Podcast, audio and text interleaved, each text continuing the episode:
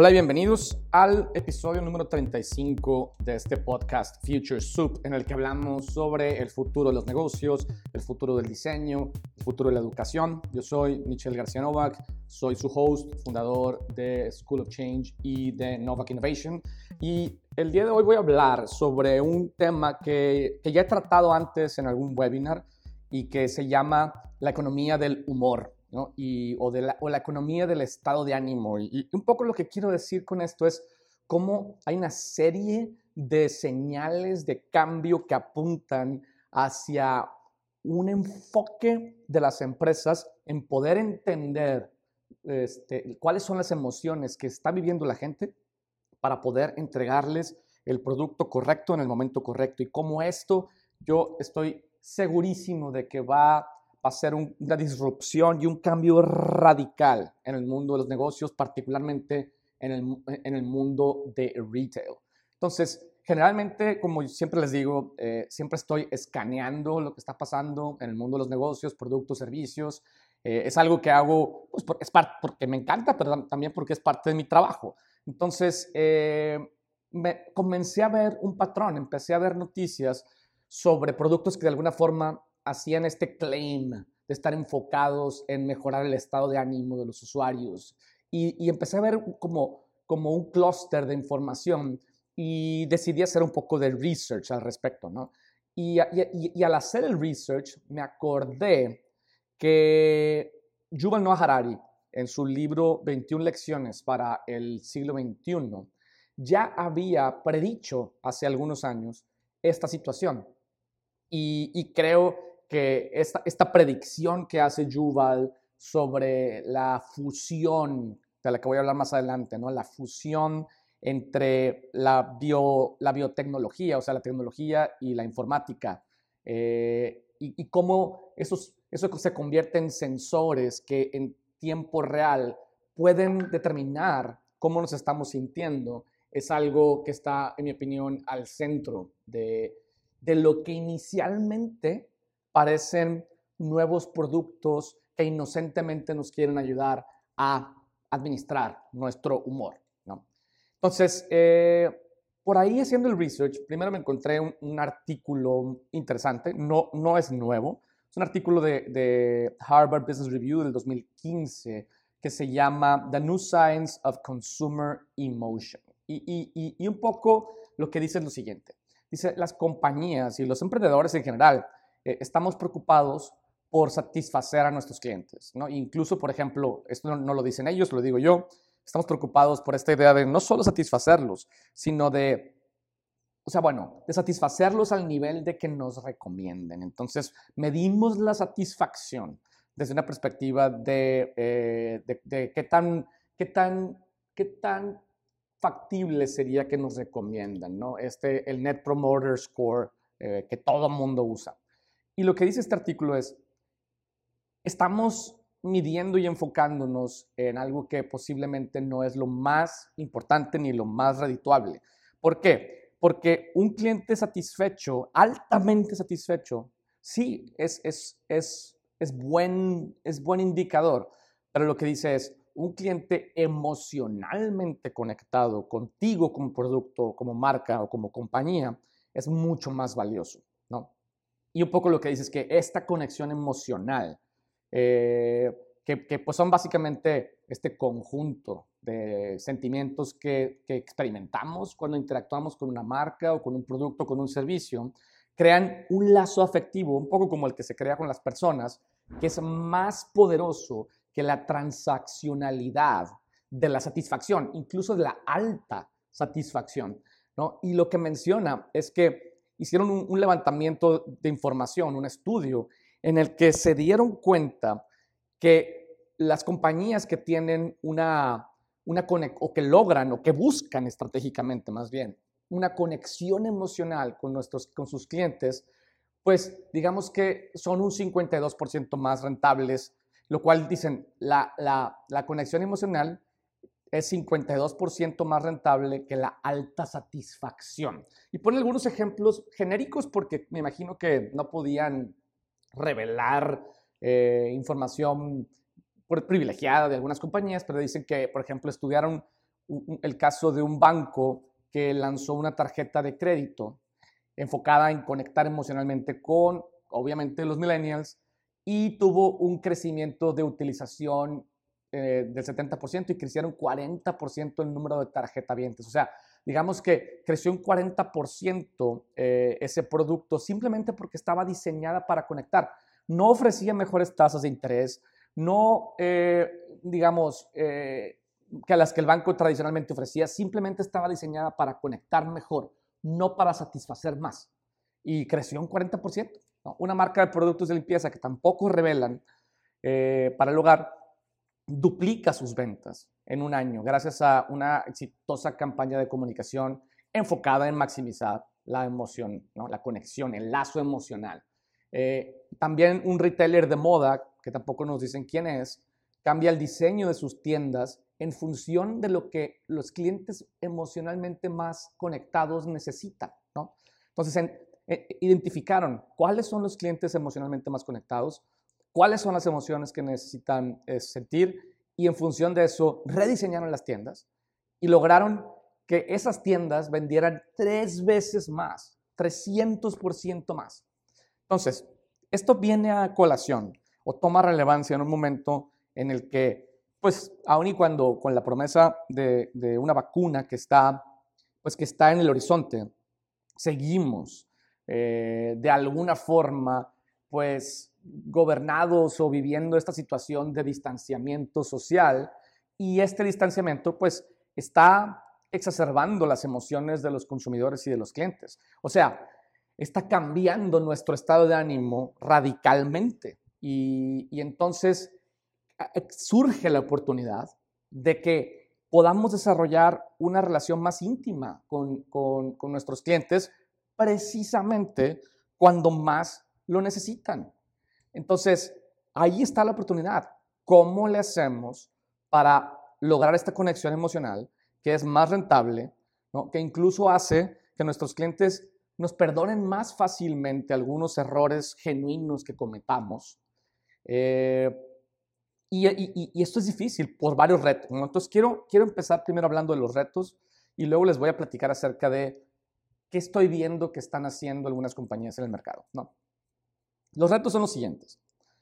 Si, digamos, investigadores han encontrado que, las personas experimentamos hasta 34 mil diferentes emociones, grados de emoción y demás y, el reto es que pues está imposible medir algo así, al menos no inicialmente, pero esas 34 mil emociones se pueden agrupar en, en, 10 principales drivers emocionales. O sea, cuando, y cuando digo drivers emocionales me refiero a un driver emocional para mí es lo que está llevando a un consumidor a tomar una decisión de compra eh, en función del estado de ánimo que está buscando obtener.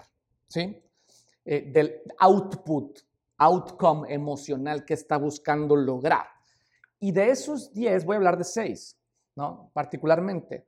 Uno de los que para mí están altamente ligados al comercio es este, este driver emocional de sobresalir y pertenecer. ¿Qué quiere decir esto? Pues, quiere decir que las personas compramos productos porque queremos sobresalir, queremos pertenecer a, grupos sociales, ¿no? Compramos cierto tipo de zapatos porque, porque tenemos un grupo de amigos que, ¿sabes? Eh, eh, que valora cierta estética o ciertas marcas y queremos pertenecer y sobresalir a la vez, ¿no? Eh, mandar señales sociales, ¿no? Esta idea de social signaling está, pues, íntimamente ligada con las decisiones de compra, particularmente de artículos personales que expresan nuestra personalidad, como la ropa, los zapatos, relojes, eh, mobiliario de nuestras casas, etc. Y nuestro cerebro evolucionó para, para mandar señales sociales. Generalmente, creo que ya lo he dicho antes, los, pues el, mundo ha catalogado esta idea de comprar para pertenecer, esto de keeping up with the Joneses, como, como una como una enfermedad del capitalismo y en realidad es simplemente la forma en la que el cerebro está cableado. ¿Por qué? Como ya lo he dicho antes, evolucionó el cerebro para poder ver de lejos una persona, juzgar quién es y, en función de estos digamos, decisiones en microsegundos, saber si es una persona con la que puedo conectar o es una persona con la que, es una amenaza para mí y debo correr. ¿no? Entonces, eh, un driver emocional importante es sobresalir. Otro driver eh, emocionante es, eh, importante, perdón, es avanzar en la vida, sentir que estoy progresando. Entonces a veces compramos para, dar, para decirnos a nosotros mismos que estamos progresando o compramos cosas que creemos que nos van a ayudar a progresar. Otro driver emocional es el bienestar, el wellness, sentir que nos estamos cuidando, que estamos, que, que, estamos bien. Otro driver emocional es la libertad, este sentido de independencia, de que somos autónomos, de que somos dueños de nuestro destino. Otro driver emocional es la, es la diversión, obviamente, e, el, experimentar sensaciones, eh, digamos, eh, emocionantes, eh, el, el, pertenecer, ya lo había dicho, proteger, sentir que protegemos a nuestros seres queridos, al medio ambiente, sentir que, estamos teniendo éxito y, la seguridad, ¿no? Entonces, digamos, hay 10 drivers emocionales de acuerdo a este artículo. Pero el problema es este. 10 suena más manejable que 34 mil, pero varían dependiendo de qué categoría de productos y servicios eh, eh, es en la que operamos. ¿no? Hay drivers emocionales que que son más importantes en unas categorías y en otros no. Entonces, si te fijas, no es que a un individuo le importe más un driver emocional versus otro, sino que el contexto, ¿no? Eh, la razón por la que está comprando eh, una categoría de productos u otra está empujada por un driver emocional. Ahorita voy a hablar de eso. Por otro lado, también lo que sí sucede es que generacionalmente, digamos que hay, drivers emocionales que varían en una misma categoría si eres un, generación Z, un generación Y, un generación X o un boomer. ¿no? Ahorita también voy a explicar un poco de eso. Y no solo eso, sino que en una misma categoría, incluso un mismo segmento de mercado generacionalmente hablando, puede tener diferentes drivers emocionales dependiendo en qué etapa de la experiencia del cliente se encuentra. Entonces, todo esto lo hace complejo. Hablemos de, cómo, primero de las categorías, de cómo los detonadores emocionales varían dependiendo de la categoría de productos o servicios. ¿no? Por ejemplo, ¿por qué voy a un restaurante de comida casual? Siempre los uso de ejemplo. Pues porque me quiero refrescar, me quiero restaurar. De ahí viene la palabra, ¿no? Restaurante. Me, quiero, quiero, quiero, quiero mejorar mi estado de ánimo porque he tenido días estresantes, mucho trabajo, necesito un break. ¿no? Entonces, ese es un driver emocional asociado con un restaurante de, de comida casual. ¿Por qué compro mobiliario o decoración para mi casa? Porque quiero sentir que estoy avanzando en la vida, ¿no? Quiero que sean como señales que yo me estoy mandando a mí mismo y a mis visitantes, ¿no? A mis visitas, de que, de que estoy avanzando, de que voy bien, de que estoy en el camino correcto. Entonces, esos son dos ejemplos de dos categorías distintas que tienen dos drivers distintos. Cada categoría conecta con, eh, diferentes drivers, ¿no? conecta los, los, consumidores o clientes logran esta conexión emocional por medio de uno de estos drivers y cada categoría, digamos, está empujada principalmente por uno u otro driver. Luego, hablábamos. Y luego también estos drivers varían en función de, del segmento, particularmente en términos generacionales. Por ejemplo, eh, a la hora de que te acercas a, un, a, una tarjeta de crédito, el ejemplo que ya poníamos, ¿no? El de la tarjeta de crédito que el banco lanza para, para, para conectar con los, los millennials, era una tarjeta que tenía un, como un programita de, de, digamos, de protección del medio ambiente. Entonces, los millennials tienen este driver de proteger el medio ambiente. Los boomers no, por ejemplo. Los boomers lo que estarían buscando en la misma categoría, que es una tarjeta de crédito, no sería proteger el medio ambiente, sería protegerse a sí mismos, sería tener la seguridad de que no, de que no les van a clonar la tarjeta, que no les van a robar su identidad, que, ¿sabes? que no les van a meter goles, etc. Entonces, si te fijas, misma, mismo producto, misma categoría, diferente generación, busca diferentes cosas. Entonces, diferentes segmentos tienen diferentes drivers. Y luego está esta idea de cómo las, la etapa de, la experiencia del cliente también eh, digamos, que tiene drivers distintos. Entonces, los detonadores emocionales varían dependiendo de en qué etapa del customer journey se encuentra el cliente.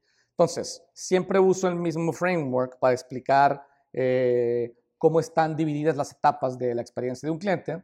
¿no? Generalmente eh, son cinco Es en inglés. La primera etapa es evaluate, cuando un cliente está considerando un producto o servicio y evalúa cuál será el mejor para ellos. Esa es la primera etapa. Después pasas a la segunda etapa, enter, cuando un cliente se decide por un producto o servicio e inicia el proceso de adquirirlo, de comprarlo. Y luego pasamos a la tercera etapa, engage, cuando un cliente ya adquirió un producto o servicio y está interactuando con él, lo está usando. Y eventualmente pasa a la cuarta etapa después de un uso continuo, que es exit, cuando un cliente termina o descontinúa total o parcialmente la interacción con un producto o servicio porque ya no lo necesita o porque ya no sirve. Y pasamos a la última etapa, a la cinco, que es la extend, cuando un cliente decide extender su relación con la marca, volver a comprar o hacer uso del producto o servicio.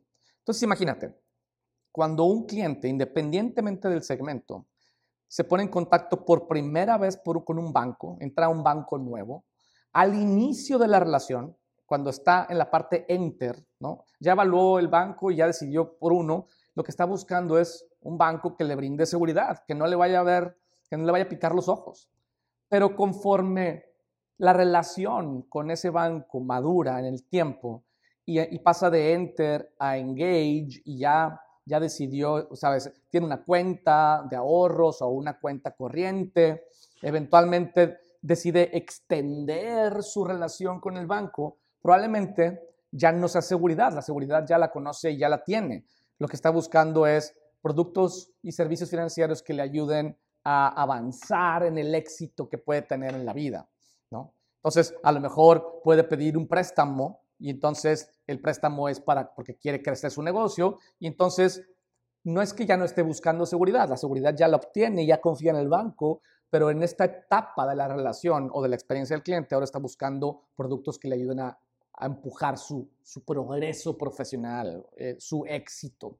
Entonces, también cada etapa eh, tiene un driver distinto. Entonces, esto eh, lo, que lo, que hace es que hace una combinación de factores que, se, vuelven pues exponencialmente diversos, lo cual lo hace complicado de medir y de manejar. ¿no? Imagínate, es diferentes categorías tienen diferentes drivers, más diferentes segmentos tienen diferentes drivers, más cada etapa de la relación con el cliente, independientemente de la categoría e independientemente del segmento, tiene diferentes drivers. Entonces, es complejo el poder tener esa conexión emocional que, este artículo de Harvard busca promover, para, porque la conexión emocional es más redituable. Hasta hoy era complejo. ¿Por qué? Porque la conexión emocional antes se lograba por medio de conversaciones, o sea, como, digamos, no la conexión emocional, sino la emoción o el driver que el consumidor está buscando satisfacer es algo que hacíamos de forma análoga, con estudios de mercado, digamos, inmersiones con clientes, y, era imposible hasta, hasta hace muy poco el poder saber exactamente qué está sintiendo el cliente en, este momento y cómo y qué es lo que, qué es lo que necesita y qué es lo que le puedo vender. ¿no? Entonces, aquí es donde entra esta predicción de Yuval Noah Harari, ¿no? de cómo la, la biología y la tecnología están convergiendo en sensores que están ayudando a las compañías a identificar y a cuantificar las emociones humanas en tiempo real. ¿no? Ahora es posible medir de forma rigurosa y estratégica ¿no? y targetear los sentimientos que empujan el comportamiento de los consumidores. ¿no? Entonces aquí voy a hablar de tres cosas que veo que están sucediendo en el mercado y que son, en mi opinión, señales de una emergente economía del estado de ánimo, una emergente economía del humor. Entonces, va, voy a hablarles de tres cosas. Voy a hablarles de la democratización de sensores biotecnológicos. Ese es uno. Dos, el, creciente mercado de la inteligencia artificial enfocada precisamente en poder usar big data del estado emocional de los mercados completos. Si te fijas, los sensores, hablo más a nivel individual y la inteligencia artificial, digamos que hace un sense making de mercados completos, de segmentos completos en tiempo real, y cómo eso se está convirtiendo en la tercera parte de esta, de esta conversación en productos que están específicamente diseñados para targetear estados de ánimos o emotional drivers específicos, ¿no? detonando la nueva economía del humor, del estado de ánimo, ¿no? Eh, eh, ya que los clientes emocionalmente conectados son más rentables que los altamente satisfechos. Entonces, vamos a hablar de cada uno de esos temas. Hablemos de sensores. ¿no? Hay, hay un mercado creciente de sensores en la forma de wearables, dispositivos móviles que están detonando un nuevo mercado multicategoría, ¿no? que están capturando nuestro estado de ánimo por medio de la voz, del pulso e incluso de las cámaras eh, en esta nueva economía del humor. ¿no? Entonces, empecé a notar algunas cosas primero muy sencillas. Eh, hace algunos años, como dos años, en, en Inglaterra, surgió un startup que se llamaba Moodbeam y, es un productito que tiene el objetivo de ser como parte de la, de la, revolución de la salud mental. Así es como nacen estos productillos, en la que el mercado de los relojes inteligentes estaba ya bien posicionado. Entonces, eh, digamos que la hija de una de estas emprendedoras estaba, estaba teniendo problemas en la escuela y le resultó difícil, digamos, hablarle a sus papás con respecto a sus sentimientos. Entonces Moodbeam nace con la idea de, ayudarle a las personas a registrar sus sentimientos, cómo estás, bien, mal, simplemente. Eh, y con el tiempo, ¿no? tener una idea de, de, cómo tu propio estado de ánimo evoluciona sin tener que hablar al respecto, ¿no? poder, poder mapearlo todo el tiempo. Eh, y, entonces ese es Moodbeam y, y fue una cosa que me encontré hace un par de años. Y luego buscando hay, digamos, en este mundo como de la salud, hay otro, tipo de productos, ¿no? Otro tipo de sensores. Uno se llama Heart Math, así como la matemática del corazón, y es un sensor como de equilibrio interno que con el medio de tu, de tu smartphone mide los patrones de ritmo cardíaco. Entonces, te fijas, uno es un input que tú das, me siento bien, me siento mal, y otro, el segundo, Heart Math, eh, mide patrones de ritmo cardíaco para, para, en función del ritmo cardíaco, determinar el estado de ánimo de los usuarios con una aplicación que te ayuda como a tener meditaciones guiadas, consejos de entrenamiento este, en tiempo real, y la aplicación está diseñada para ayudar a, regular tus propios ritmos este, cardíacos y tu bienestar mental, ¿no? Para lograr como un estado de, de, de awareness, de, coherencia, eh, reducir el estrés, tener mayor resiliencia. Entonces, está, esto nace en el mundo de la, como del wellness y la salud, pero rápidamente se conecta con otras cosas. Ahorita lo voy a mostrar. Luego hay otro producto que se llama Sonde, con ese. Es una empresa también como de salud digital, que, que, con la voz, si te fijas, uno es input que tú pones, segundo es el ritmo cardíaco, tercero es la voz, con la voz humana como signo vital y predictor de condiciones que incluyen como depresión, hipertensión, somnolencia y enfermedades respiratorias.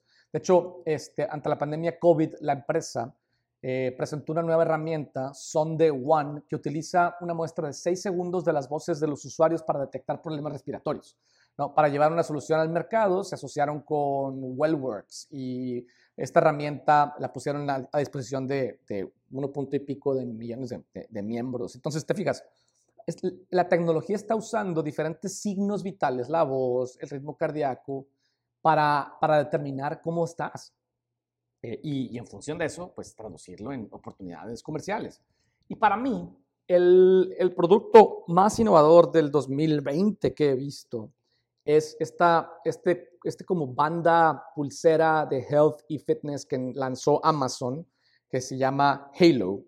Eh, que funciona con una aplicación bajo un modelo de suscripción eh, y se basan en, dispositivos que, pues, que, te ayudan a medir el estado físico. ¿no? Eh, digamos que, que, es un dispositivo bastante poco convencional, ¿no? porque, porque, porque no rastrea el, digamos, rastrea el, estado de ánimo de una perspectiva mucho más holística. ¿no? Está supuestamente Amazon entrando en esta categoría porque porque los wearables están creciendo y demás, pero, pero en realidad, eh, pues lo están haciendo no nada más porque los wearables están creciendo, sino porque quieren entrar al sector de salud como uno de sus, principales vectores estratégicos, ¿no? que tiene un valor en el mercado enorme.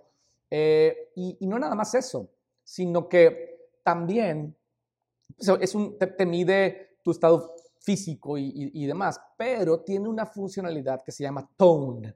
Es una opción que, en donde puede usar también tu voz a lo largo del día y analiza esta información para, para, para, para presentarte una, un resumen de cómo te sentiste, por ejemplo, mostrando eh, en qué momentos estabas energizado o en qué momentos estabas esperanzado o indeciso y puede captar ¿no? una, discusión, una discusión tensa que tuviste. Eh, y entonces está interesante, ¿no? Eh, cómo a diferencia de Apple Watch o Fitbit, no puedes comprar Halo como un producto por sí mismo, lo tienes que comprar con la suscripción que viene con la posibilidad de estar midiendo constantemente tus emociones, ¿no? Eh, ¿Por qué Amazon quiere medir tus emociones en tiempo real? Es porque Amazon puede ofrecerte productos de manera ad hoc, de manera este, responsiva, de, acuerdo a cómo te sientes, en el momento exacto en el que te sientes de una forma, ¿no? En un futuro, decía, eh, dice en el libro de 21 lecciones para el siglo XXI, eh, Yuval Noah Harari, en un futuro no muy lejano, eso lo dijo hace dos años, o sea, ya, un algoritmo de inteligencia artificial podría analizar la transmisión de datos biométricos de sensores eh, fuera de tu cuerpo, con wearables, eventualmente dentro de tu cuerpo, y determinar tu tipo de personalidad y tus cambios de humor. Jaja, We're there already, Yuval Noah Harari un par de años después. Cuando yo leí esto dije, ah, el futuro, ¿no? Wow, faltan años. Pues eh, me recuerda esto una frase que leí alguna vez que decía, el tiempo que antes tomaba en que una idea pasara de ser loca a ser razonable o posible, cada vez es más corto. Entonces, eh, esos son algunos de los ejemplos de cómo las compañías están comenzando a usar sensores para medir tu estado emocional bajo la excusa del wellness, pero claramente Amazon es uno de esos proveedores que no nada más quiere darte wellness, quiere aprovechar esa información para venderte productos que sí, pueden ser genuinamente interesados en atender el, estado de ánimo en el que estás, pero, pero se vuelve peligroso, ¿no? Se vuelve manipulador, se vuelve what? O sea, o al menos creo que es uno de los de los temas éticos más profundos que vamos a enfrentar como sociedad en términos capitalistas y comerciales en la década de los 2020. Si es que le ponemos atención, si no le ponemos atención, vamos a acabar siendo manipulados por estas compañías y ni siquiera nos dimos cuenta en qué momento sucedió. Lo cual lo dudo. Entonces, la democratización de los sensores ya está aquí. Y luego entramos en el tema de la inteligencia artificial, ¿no? Cómo la inteligencia artificial a nivel macro está comenzando a medir el pulso emocional de los mercados en tiempo real, ¿no? Eh, combinada con los dispositivos móviles, evidentemente, ¿no? Entonces, empieza a haber compañías como Nuvi, ¿no? Eh, que es una plataforma de, de software de análisis social y gestión de experiencia del cliente, supuestamente construida sobre un motor de, idiomas líder de la industria que ayuda a escuchar, planificar, publicar y analizar este, cambios en las experiencias del cliente. Entonces, eh, Nubi lo que hace es, eh, lo hace a través de redes sociales, ¿no? millones de menciones en redes sociales y en línea, eh, las analiza y, puede decirnos el sentimiento de ciertos segmentos de mercado en tiempo real.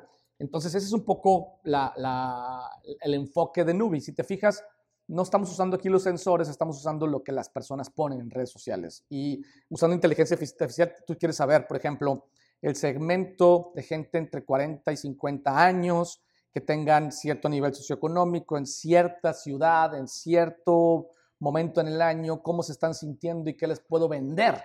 ¿No? Esto viene de la mano con otro de los podcasts que, que, que, con el episodio anterior, de hecho, el 34, que habla de los product drops, ¿no? Teniendo esta información, tú puedes estar dropping products de forma responsive, responsiva todo el tiempo. ¿no? Entonces, Nuvi es una de esas aplicaciones que ayudan a las compañías a saber qué está pasando usando redes sociales.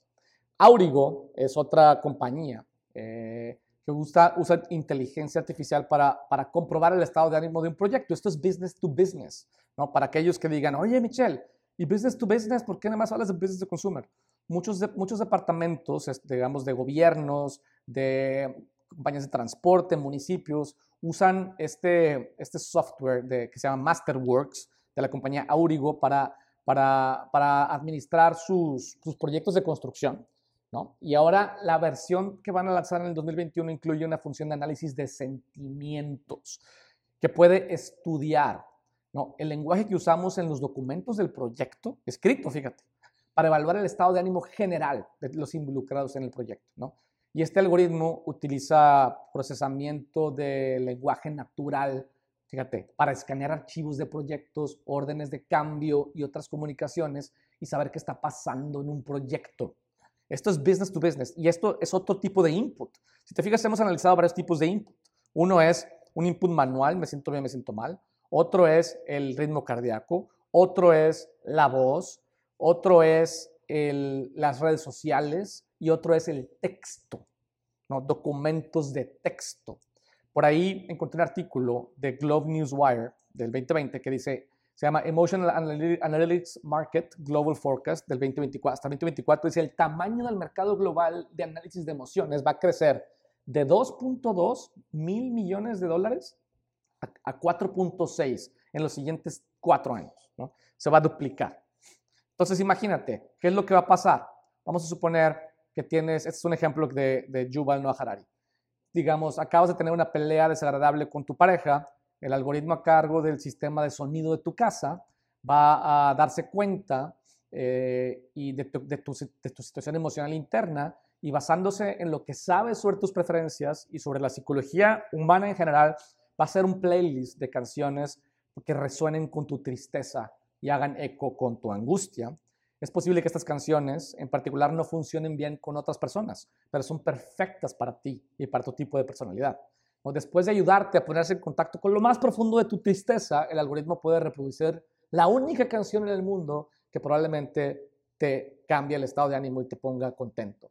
Y tal vez porque tu subconsciente lo conecta con un recuerdo feliz de la infancia que ni siquiera tú sabes por qué.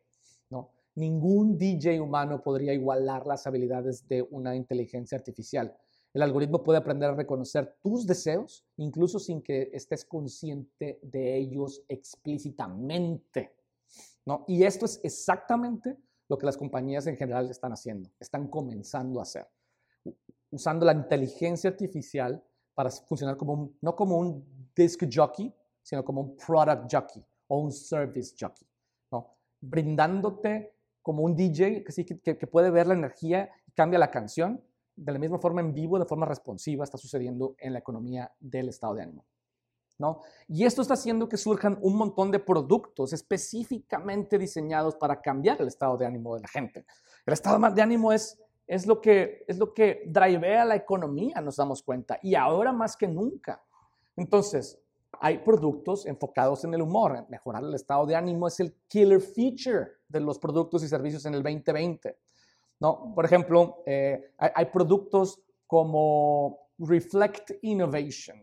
Es una empresa eh, que, ha desarrollado un producto que es una pelotita, ¿no? Con un, digamos, forrada con un textil interactivo que usa el biofeedback tuyo para ayudar a las personas a tomar conciencia de tu estado emocional y, y, poder experimentar momentos de calma. La luz produce este, un cambio de color en respuesta, a las señales de tu cuerpo y te dice cómo estás. Es como si fuera un 8 ball que te dice, la suerte aquí te dice tu estado de ánimo.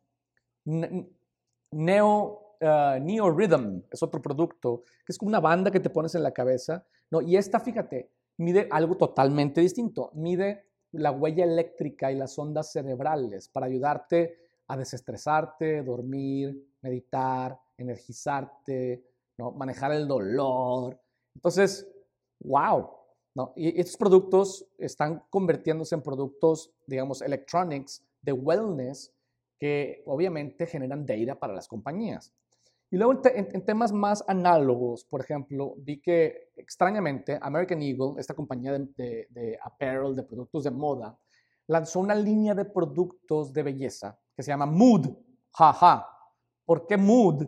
Porque está, son cremas y desodorantes y demás que están hechos a base de CBD. Sí, la marca que, que digamos que usabas en la secundaria ahora tiene productos que usan CBD. Eh, y, esta línea incluye, pues, cremas corporales para lavarte la cara, este, digamos, este, jabón para baño, crema de manos, lip balm para los labios, etcétera. ¿no? Y estos ingredientes, hay 45 productos, todos este, están diseñados para, al usarlos, el CBD te haga sentir literal químicamente bien. Entonces, y como eso ustedes saben, todo, todo el CBD industry está creciendo tremendamente. E incluso estaba viendo cosas que, que, están un poquito fuera de lo normal, que dice cómo las cabinas, o sea, las cabinas, los interiores de los autos, ahora pueden monitorear el estado de ánimo de los conductores o de los pasajeros, en, en el caso de que ya no haya conductores.